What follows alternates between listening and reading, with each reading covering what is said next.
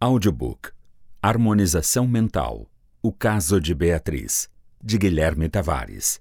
Capítulo 9 Bloqueio. Já reparou como a vida é feita de círculos, assim como a Terra girando ao redor do Sol?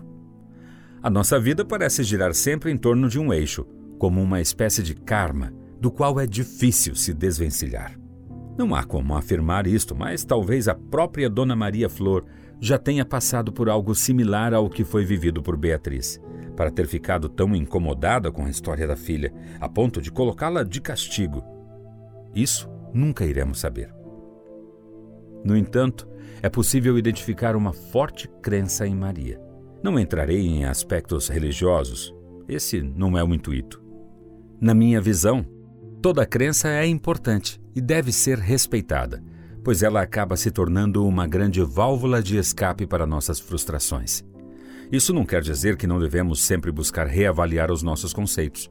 Ficar preso a dogmas morais, religiosos ou culturais impede que você tenha as próprias convicções. Infelizmente, não mudar o jeito de ser é muito conveniente para o indivíduo.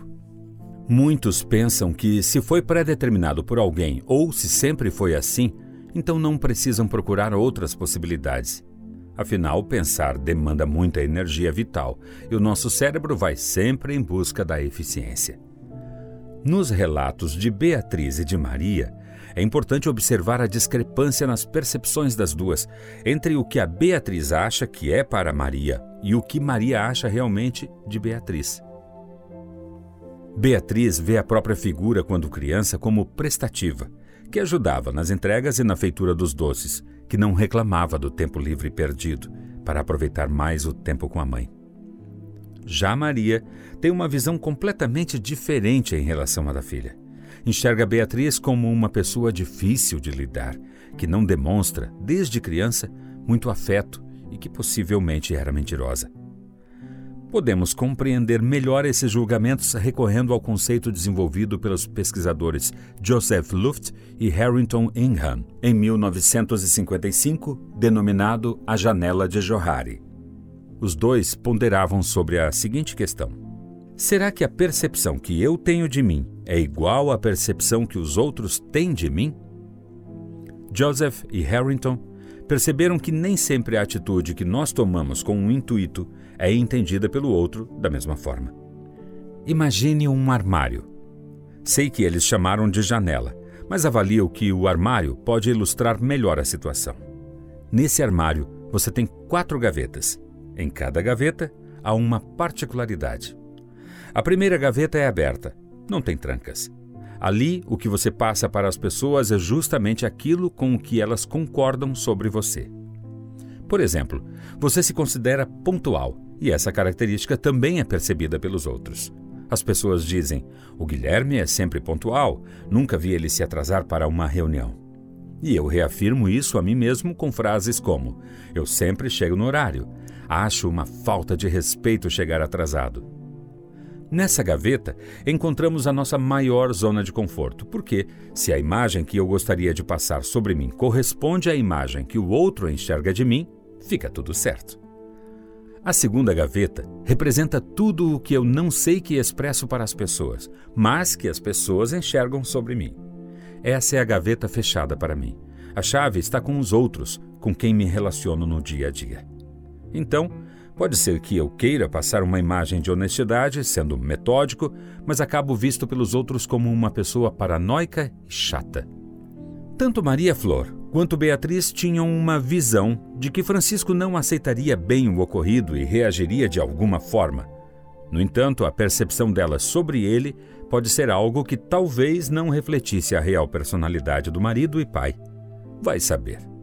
A terceira gaveta é aquela da qual só você tem a chave e onde você guarda seus segredos. É nela que você oculta aquilo que ninguém deve saber e que só você sabe sobre você. Maria sabia que tinha mentido para a filha e para o marido, tanto que guardou isso na gaveta por mais de 20 anos.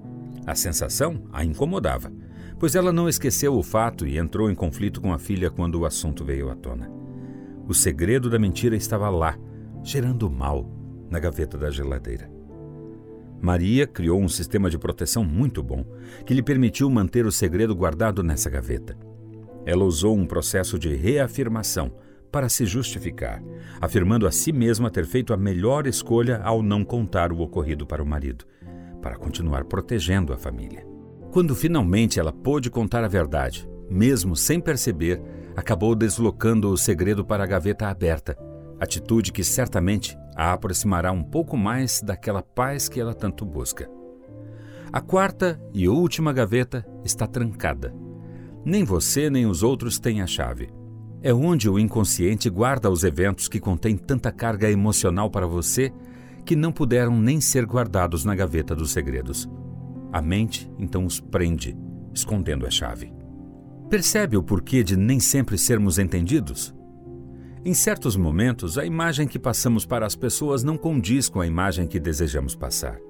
Isso não é percebido por nós, mas nos caracteriza no grupo de pessoas com quem convivemos. Um conflito pode ocorrer porque existem características minhas desconhecidas para mim, mas que a pessoa ou o grupo enxergam como coisas minhas. Isso acontece em todos os ambientes, nos familiares, no trabalho, na escola, etc. Criamos personagens ou padrões de comportamento em busca de demonstrarmos um modelo ideal de nós mesmos, mas que às vezes não reflete quem somos de verdade, e essa falha acaba sendo percebida pelos outros. Da mesma forma, na gaveta dos segredos existem coisas que eu sei sobre mim, mas que eu não compartilho com ninguém. Segredos que às vezes nos machucam, mas que preferimos esconder, com medo dos julgamentos dos outros. De acordo com a janela de Johari, é na gaveta trancada para mim e para os outros que ficam guardados os eventos que assombram o inconsciente, que causam incômodos, podendo se refletir no corpo com reações psicossomáticas que a mente consciente não consegue acessar diretamente. Em geral, só nos sentimos totalmente confortáveis com a gaveta aberta, quando o que eu penso que sou é igual ao que o outro pensa que sou e isso está em sintonia com o que eu penso que o outro pensa que sou. Porém, cá entre nós, quem não tem segredos? Quem nunca passou por situações constrangedoras que deveriam ser esquecidas? E o padre? Qual a história de vida dele? Está gostando das análises? Você já tem uma opinião sobre o culpado da história? Ela continua. Veja o que o padre Plínio tem a dizer no próximo capítulo. Audiobook. Harmonização Mental. O Caso de Beatriz, de Guilherme Tavares. Nas vozes de Fátima Ferreira, como Beatriz, Rosana Trentin, como Maria Flor, André Luiz Costa, como Plínio, Antônio Pedroso, como narrador, Renato Filho, como Ricardo.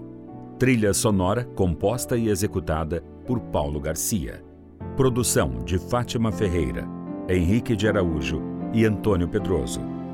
Edição e mixagem em Estúdio Prosom Multimídia. Direção-geral Guilherme Tavares. Todos os direitos reservados.